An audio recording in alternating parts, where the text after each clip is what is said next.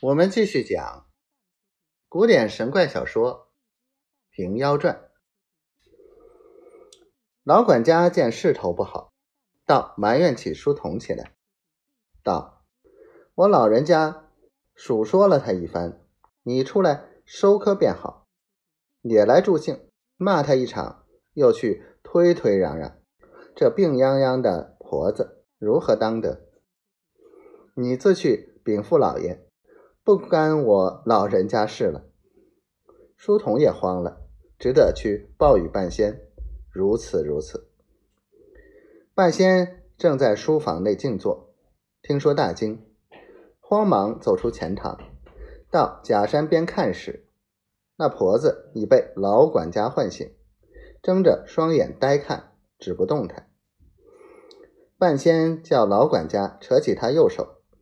用三个通灵入庙的指头，向他寸关尺三支脉上一点，又叫扯起他左手一般点过，叫声怪哉！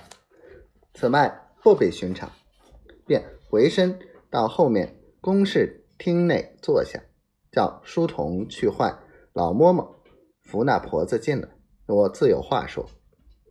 老嬷嬷出堂，对婆子说道：“老爷道你脉气有些古怪，唤你进后堂来，有话和你细讲。”那婆子起先还直僵僵的躺在地下，一得了这个消息，分明似木做的跳虎，拨动了机括，一跳跳的僵起来，就地下拾起拐杖，也不用人扶持，把三步并作两步。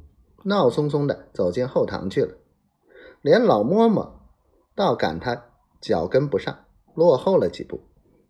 老管家看着笑道：“这老乞婆原来会诈死，吓坏了人也。”却说严半仙在后厅，明晃晃点着一支蜡烛坐着，见婆子进来，慌忙平去众人，唤他近前问道。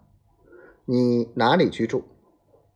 婆子道：“老媳妇德安州人士。”半仙道：“你休要瞒我，我看你人之形，兽之脉，其中必有缘故。”婆子暗暗想到：“好个先生，料是瞒他不过。”见四下无人，慌忙跪下道：“实不相瞒，身是雁门山下老胡，因慕半仙大名，特求诊脉。”半仙道：“你的脉我已知道了，你不害别病，只害些救儿女的病。”慌得婆子连磕几个头，方爬起来道：“太医是真仙，何止半也？